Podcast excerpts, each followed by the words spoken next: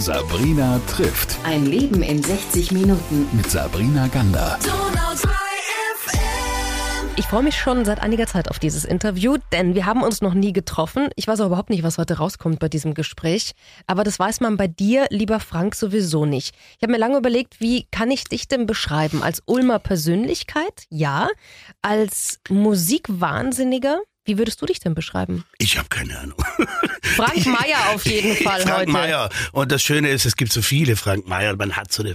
Geboren am schaut's aus. 26. Juli und ich bin Löwe. Vielleicht passt das am besten. Also ich bin wirklich ein hundertprozentiger Löwe. Und als chinesisches Feuerzeichen dann auch noch Feuerpferd. Also gute Mischung. Also das beschreibt mich, glaube ich, ganz gut. Aber eigentlich Laubheimer und nicht Ulmer. Das muss man jetzt mal der Richtigkeit halber Kenner sagen sagen. Lofin, schreibt sie mit B. Lofin. Kenner sagen Lofin. Gar stolzer Laubheimer, tolle Stadt Laubheim. Karl Lemle kommt aus Laubheim übrigens, ne? Erfinder Hollywoods. Und Frank Meyer, derjenige, welche, der heute bei mir sitzt hier im Studio und mir hoffentlich coole Geschichten erzählt. Nicht nur über dein allererstes Buch, das jetzt rausgekommen ist, warum die Liebe den Idioten überlassen, sondern auch aus einer Zeit, die ich leider nicht miterlebt habe. Ich habe vorhin gesagt, Musikwahnsinniger. Fangen wir doch mal ganz, ganz vorne an. Ich habe gehört, du hast Krankenhausradio gemacht. Ja, habe ich. Äh, ja, was heißt Krankenhausradio? Jetzt kann man sich nicht so mit Studio vorstellen, sondern ich hatte einige Schwierigkeiten mit meinen Hausmeisterchefs. Äh, Ich schreibe ja auch ein Buch, also deshalb spielst du wahrscheinlich drauf an. Und daraufhin musste ich mir irgendwas einfallen lassen, wie ich mich da irgendwie am besten über die damals lange Zeit von 20 Monate bringe. Und habe dann vorgeschlagen, dass ich so eine Art Krankenhausradio vorproduziere. Das waren so Musikkassetten, die, weil ich festgestellt habe, dass im Empfang des Krankenhauses war, gab so es so, ein, so, ein, so eine Art äh, äh, äh, Stereoanlage, die auf die äh, Patienten Kopfkissen, Kopfhörer zugeschaltet wurde. Und dann gab es einen dritten Kanal, der war an das Tape-Deck angeschlossen. Und dann dachte ich mir, ähm, tape ich 14 äh, Kassetten, jeweils zwei Stunden Programm, glaube ich, waren das. Und die waren, wurden dann von den Frauen, die da immer Schicht schoben, dann zum ge- ausgeklügelten Zeitplan, wurden die dann immer ausgewechselt. Und die habe ich dann so bei mir zu Hause mit meinem Mischpult produziert und habe so erzählt über die Geschichte von Laubheim und wie alt Laubheim ist und dass Karl Lemle aus Laubheim kommt. Und äh, da eh kaum jemand länger als zwei Wochen im Krankenhaus ist, dachte ich mir, langt das, wenn ich 14 Tapes mache. Äh, und so war es dann auch. Und alle waren froh, dass sie mich los hatten, die Hausmeister, der OP äh, und alle. Und ich war beschäftigt und am Ende kam dann dieses Radio raus. Ich glaube, das hat dann auch ein, zwei Jahre, wurde das dann auch dann tatsächlich ausgestrahlt. Was war denn dein allererster Berufswunsch als Teenager? als Tierforscher. Kind? Tierforscher. Tierforscher. Aufgrund welches Tieres? Äh, Leoparden und so fand ich gut, Katzen und so, also Geparden, also, also äh, wie hieß die Sendung im Königreich der Tiere oder irgendwie sowas. Ja, genau. das. Ich wollte Tierforscher. So, aber wenn wir jetzt mal zurückblicken, der, der junge Frank Meyer, sagen wir mal so mit 18, 19, was hatte der denn da für Wünsche? Da wurde ich schon ins, ins Musikgeschäft. Ja? Mit 18, 19. Ja, Tierforscher, das war so mit 10 oder so. Ne? Aber später dann, als dann die Liebe zur Musik losging und die ging relativ früh los, äh, da war es dann schon spannend, als ich dann so meine Platten alle so brav äh, nebeneinander legte und war ganz beeindruckt von den unterschiedlichen Gestaltungen der Cover und und so da dachte ich, das wäre schon spannend. Und in der Provinz natürlich, äh, in Laubheim, wie kommt man da ran? Und so kam halt auch der Moment mit dem Radio dazu, dass ich dachte, darüber könnte man irgendwie da eine Connection schaffen, aber das war alles so weit weg. Aber ich kann mich erinnern, wir hatten dann, als ich dann bei Radio 7 schon war, äh, hatten wir dann so einen Ausflug mal mit unserem damaligen Musik, Musikchef, dem verehrten Peter Niedner, der hatte gute Kontakte zum äh, Siegel, zum Ralf Siegel. Und da sind wir dann mal mit dem Bus alle aus der Musikredaktion in, in dem seine Villa nach München, die du kommst ja aus München, du kennst das wahrscheinlich auch, wo der da wohnt. Und da weiß ich noch, wir sind da rein und mir, in, mir- in mir liefen wohlige Schauer und ich fand das total super da und dieses Musikgeschäft hat mich umgehauen, überall diese goldenen Schallplatten und, und da war ich hin und weg und fand das irre. Ne? Wie bist du denn dann da reingekommen, wo du ja am Ende auch wahnsinnig erfolgreich warst? dadurch, dass man natürlich in der Musikredaktion auch in Ulm saß, hatte man natürlich automatisch Kontakt mit äh, den Promotern der einzelnen Schallplattenfirmen, die einen regelmäßig besucht haben. Ne? Und das waren hübsche Mädels, energische Jungs, ganz unterschiedlicher Couleur und ganz unterschiedlicher Ausstrahlung. Da waren dann auch Jungs aus Hamburg dabei, der Olli und der Jens, die sich da abwechseln, die gerade im Aufbau ihrer eigenen PR-Agentur waren. Da waren aber auch Mädels dabei, die für Virgin gearbeitet haben und aus München angereist kamen und ganz unterschiedlich. Und mit denen kommt man dann halt in Gespräch und freundet sich mehr oder weniger an. Und mit dem Olli dem, mit dem verstand ich mich sehr gut und der hat mir dann angeboten, als das mit Radio 7 für mich dann sowieso nicht mehr so war, dass ich dachte, das sehe ich jetzt weiterhin meine Zukunft. Der hat das dann schnell gespürt und hat mir dann angeboten, dass ich für ihn dann das Büro in Ulm mache, sozusagen. Also die waren dann schon so herangewachsen, dass sie jemanden gesucht haben, der äh, für die Agentur mit Head Office in Hamburg dann den Süden so ein bisschen bespielt. Und das habe ich dann gemacht und so fing das an. Public Propaganda. Hieß die Firma, ja. In welchem Jahr befinden wir uns da jetzt? Äh, Anfang der 90er Jahre haben die angefangen. Ich bin aus Ulm weggegangen äh, 1996. Das muss dann so 1992, 1993 gewesen sein. So, und dann ging ja eigentlich etwas ganz Neues los. Ich würde mal sagen, neues Kapitel in deinem Leben, Mhm. wo du Menschen kennengelernt hast und auch Menschen tatsächlich ja ins Radio gebracht hast, Mhm. wo man heute sagt, wow, hattest du einen richtigen guten Riecher oder woran lag es, dass äh, die Fanta 4 zum Beispiel mit die da durch Ach, dich in die. Sender kam? Naja, also ich sag mal, wenn man äh, wenn man äh, dran war an der Musikszene, damals war das ja noch nicht so, sage ich jetzt mal, so, dass man einfach vom vom Internet saß und sich da irgendwie sich, sich die YouTube-Videos anschauen konnte, sondern man war ja schon irgendwie in so einer Community, die sich gegenseitig mit Tipps versorgte und in den Plattenläden und so weiter und so fort. Und äh, die Fantas fielen halt auf, weil man mochte Rapmusik und wenn dann jemand plötzlich Deutsch rappt, ist das natürlich ein Ding. Und äh, so kam ich dann halt zu den Fantas und habe ich dann äh, hab die dann schnell auch mal zum Interview eingeladen, wenn ich mich richtig erinnere. Äh, von Stuttgart war es ja nicht allzu weit, das hat man sich kennengelernt und dann kam die Idee, mit ihnen eine Show zu machen im Wiley Club und dann äh, habe ich mich angeboten mit der Agentur, dass wir das vier Gewinnt-Album für sie promoten über Sony. Die haben dann, wir haben dann den Zuschlag bekommen und haben es dann auch geschafft, aus die da den riesen Hit zu machen. So war das. Und auch aus Fanta 4 ja die Riesenband zu machen am Ende. Naja, ich habe sicher aus Fanta 4 die Riesenband gemacht, da können schon immer mehrere dazu, aber ich, was, auf was du anspielst wahrscheinlich, ich habe ihnen die erste Backing-Band sozusagen zugeschoben mit Disc Jam. Das war eine Band, die ich aus Hamburg kannte, aus meinen Treffen in Hamburg, wo man da regelmäßig war und eine tolle, sage ich mal, Acid-Jazz-Kombo, so nannte man das damals.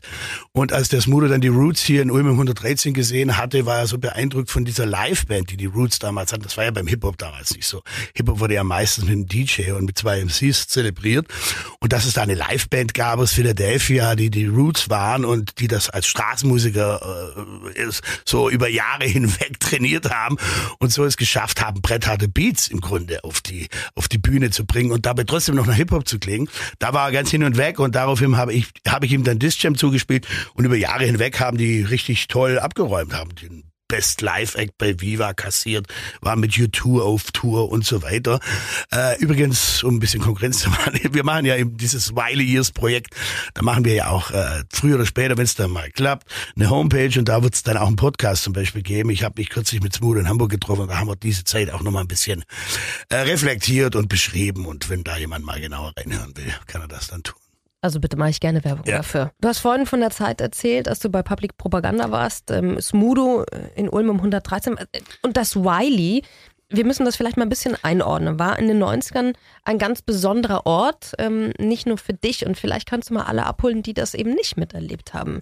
Was, was bedeutete dieser Club damals? Also dieser Club bedeutete erstmal Zwiespalt. Das war eigentlich so das Spannendste, wenn man das mal so popsoziologisch betrachten mag. Weil zum einen gab es natürlich die sehr äh, hochdekorierte Gastronomie dort, die in einem tollen Ambiente stattfand. Also der, der den Wiley Club nicht kann, kennt, dem sei ja so beschrieben, man muss sich irgendwie so ein Offizierscasino in Saigon vorstellen, irgendwie in den, in den 20er Jahren. Also so ein bisschen Rix Café meets äh, Grand Hotel Bangkok und das alles noch so mit ein bisschen Ami-Flair. Und äh, das alles so ungefähr mit einer Größenordnung, was passten da rein? Damals 600, 700 Leute. In der Mitte ein etwas herabgelassener Dancefloor, die Bühne parallel zu einem ewig langen, verchromten Tresen. Also ganz tolles Ambiente. Und die Bands, wenn sie reingekommen sind, waren die natürlich alle erstmal hin und weg, weil sowas war man nicht gewohnt. Und der Paul war dazu noch sehr großzügig und hat diese Bands natürlich alle äh, strichweg verwöhnt. Und die konnten à la carte essen, Longdrinks bestellen, wie sie das haben wollten. Das waren die meisten natürlich nicht gewohnt und deshalb sind die alle sehr gern zu uns gekommen. Und es war einfach, die Bands für den Club zu begeistern. Nachdem die da einmal da waren, kamen die auch immer alle gerne wieder. Und sowas spricht sich dann in London und in New York auch rum, bei den Agenturen, bei den Managements. Und deshalb war es immer einfach, die Bands zu überzeugen, auch in die Provinz nach Neuem zu kommen. Aber äh, auf der anderen Seite saß dann schon, äh, ich nenne das jetzt mal, bitte nicht falsch verstehen, aber so ein provinzielles Publikum, das eher am Essen interessiert war, als an dieser komischen Musik, die da so vor sich hin dudelte und eigentlich eher so das Ambiente störte in deren Sinne. Ich kann mich erinnern, wir hatten da mal die Mojo Club, äh, vom Mojo Club die Jungs da, da kamen die Leute dann so, was ist denn ein DJ? Und so, ne? Also das war irgendwie alles sehr bizarr. Also das aber, ist schon irre. ja, aber, aber es war auch lustig. Also es war, ich fand es total lustig und wir haben das auch mit viel Humor genommen, obwohl es natürlich auch dann auch teilweise frustrierend war natürlich. Mhm. Äh, und aber die vier Jahre waren eine tolle Zeit und da haben alle zwei Wochen hat mit Band gespielt, manchmal zwei Bands in in einer Woche, wie sie halt gerade vorbeikam. Programm gab's nicht äh, und wir wollten die Leute auch so ein bisschen äh, erziehen, in dem Sinne, wenn eine Band spielt, kann man hingehen, auch wenn man die Band nicht kennt. Und dann hatten wir dann schon unser Stammpublikum. Das kam im seltensten Falle aus Ulm, sondern eher aus Augsburg oder aus Stuttgart angereist oder sogar aus München oder vom Bodensee. Mhm. Die kamen dann regelmäßig auch schon zum Essen und in Ulm gab es natürlich auch eine Gruppe Leute, die das toll fanden. Hat schon eine Strahlwirkung gehabt, dieser Club so in Süddeutschland. War schon was ganz Besonderes. Du hast ja ein Buch geschrieben, mhm. Warum die Liebe den Idioten überlassen. Da geht's ganz, ganz viel natürlich um Musik, um auch ganz spannende Begegnungen, finde ich, in deinem Leben. Und wenn du so zurückblickst, was waren denn für dich so die, die Momente, die auch was bewegt haben. Die, du hast vorhin erzählt, der Moment, als du bei Ralf Siegel in der Villa warst zum Beispiel, mhm. ja? Da, da, da tut sich ja immer in einem etwas. Was waren noch für Momente, wo du sagst, okay... Also Ralf Siegel war jetzt nicht wegen Ralf Siegel und vor allem schon gleich gar nicht wegen seiner Musik, die der da so macht. Äh, da war halt diese, diese, diese, diese, diese, ich war halt extrem beeindruckt von dieser, äh, von diesem, von diesem Shining, das da irgendwie rüberkam. Mhm. Und das kann natürlich Ralf Siegel zelebrieren. Aber für mich ganz wichtig war zum Beispiel, was ich ja auch im Buch schreibe, das Montreux Jazz Festival. Das ich regelmäßig besucht habe, fast jährlich, wenn ich die Möglichkeit dazu hatte. Bei mhm. Radio 7 hatte ich sogar die Möglichkeit, für Radio 7 dahin zu fahren. Das heißt, ich hatte einen Backstage-Pass, ich konnte ich, saß, ich konnte überall hin hinter die Bühne.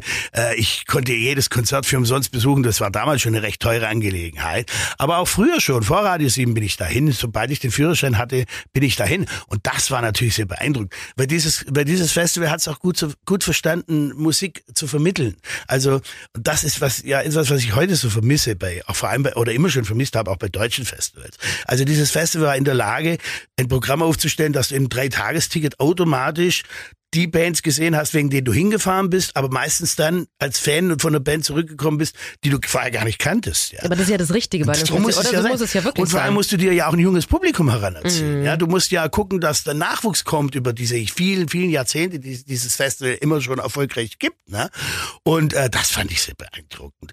Das war ganz wichtig. Äh, und da eben Konzerte, vor allem Miles Davis live zu sehen, war für mich ein Hammer. Und das war nicht nur Musik, das war sich selbst erfahren einfach. Ich schreibe das ja auch im Buch. Das war einfach was ganz Besonderes. Und es ist schade, dass äh, er so dann doch recht früh eigentlich verstorben ist und äh, dass viele, denen ich das so erzähle, immer sagen, oh Mensch, den hätte ich auch gerne mal gesehen. Sag ich, ja, das war echt etwas, was was mit einem macht. Ne?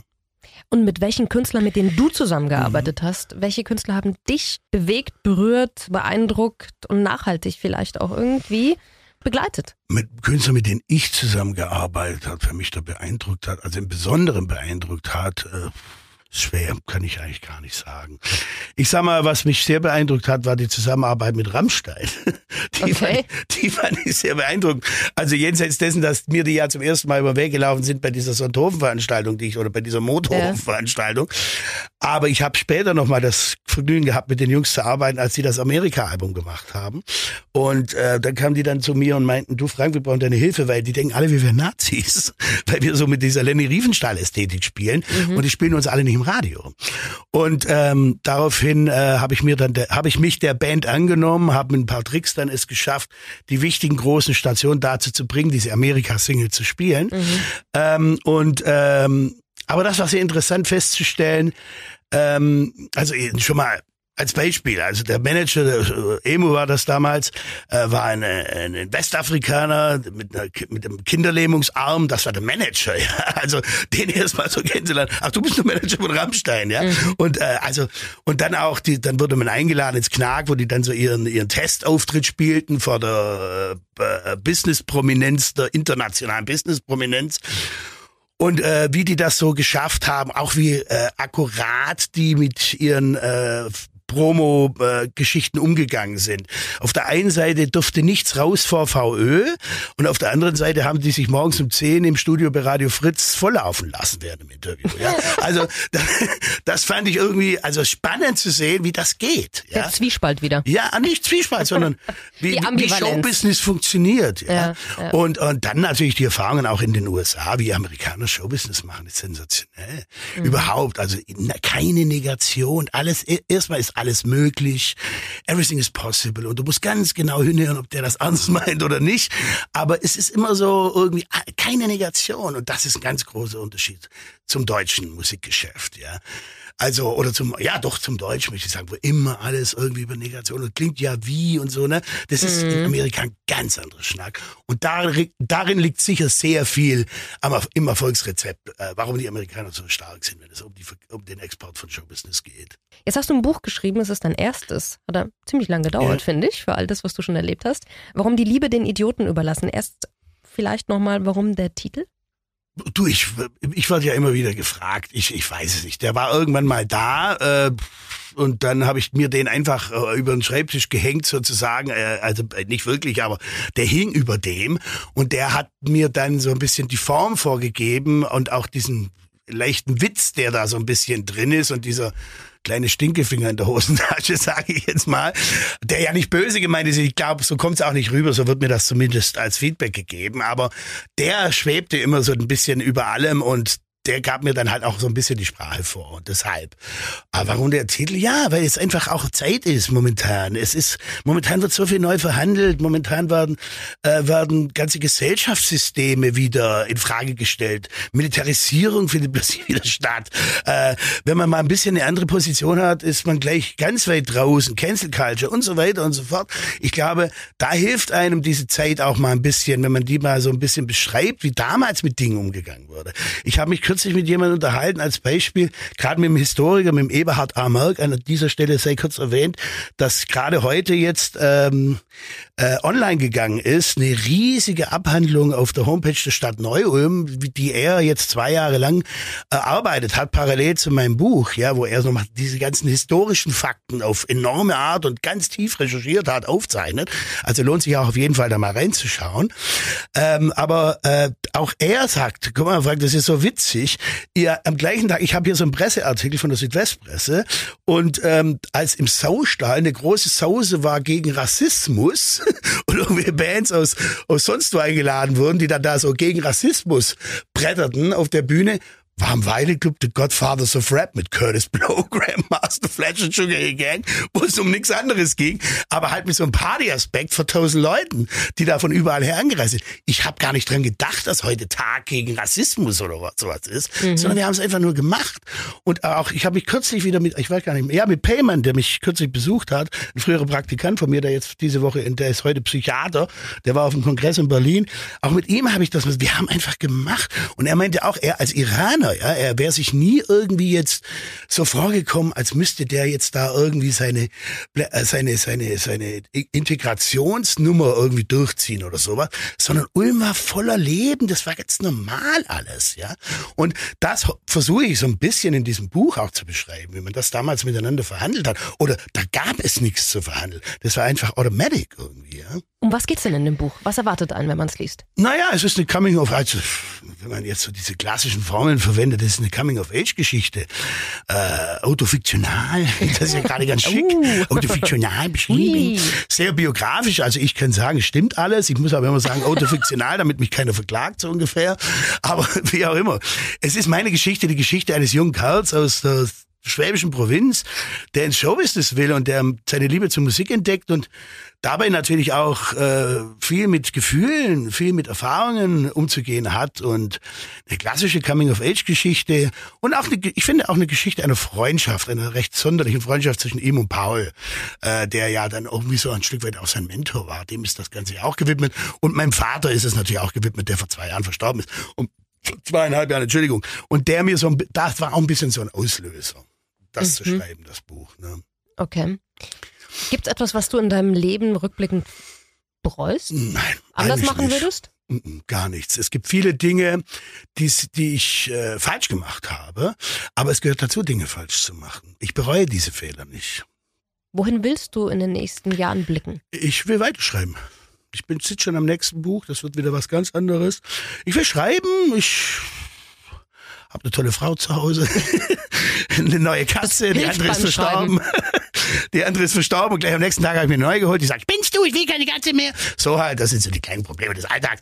Ich will einfach weitermachen und Spaß haben am Leben und gesund bleiben. Und welche Musik inspiriert dich heute? Ganz unterschiedlich, aber gute Musik, es ist immer gute Musik und ich habe es auch wie, gerade wieder, weil ich mit Payman darüber gesprochen habe. Egal, ob du damals bemustert wurdest oder ob du heute über YouTube Algorithmen oder so damit konfrontiert wirst, 80 Prozent ist Dreck. 10% sind okay und 5% sind geil. Ja. So, das ist so. Und da muss man halt, aber das ist. Da bleiben noch 5% übrig. oder? Ja. Was mit den anderen 5%? Die, weiß ich nicht. Die gefallen, einem, die gefallen einem und am nächsten Tag dann nicht mehr. Oder da wird man mal so kurz angezeigt, aber da denkt man sich, hm, nee, doch nicht geil. Also die hängen so, aber Musik ist, wenn man so lange mit Musik zu tun hat, dann ist das eigentlich gar nicht kein großes Ding mehr, sondern du magst sofort, ob was, ob was dran ist an was oder nicht. Ich bin großer Fan von Kendrick Lamar zum Beispiel. Na, ein riesen, Riesentalent und Riesenrapper und Riesenmusiker, Riesenproduzent. Mein absoluter Gott zur Zeit. Oder Michelle Cello bin ich großer Fan, ist eine Musikerin. Es gibt tolle Künstler, wo ich mich auch wirklich immer auf die neuen Alben freue. Ja. Ich kann nur jedem dein Buch ans Herz legen. Das freut mich. Und es macht Spaß, es zu lesen. Es ist so ein bisschen Musik in Buchform. Ich weiß nicht, ob man das äh, versteht, wenn man es Mhm. Nicht mich, gelesen hat. wenn du aber das so siehst. Freut mich so, sehr. Würdest so sagen. Ich wünsche dir alles, alles Gute. Ich ähm, freue mich auf das nächste Buch, was Mhm. auch immer da kommt, was auch immer du da raushaust aus deinem Kopf. Ähm, aber du hast ja gesagt, du hast eine Frau, eine Katze, ähm, also alles da, um zu schreiben. Ja. Und danke für deine Zeit, Frank Meyer. Ich danke. Tschüss. Sabrina trifft Ein Leben in 60 Minuten. mit Sabrina Gander. Donau 3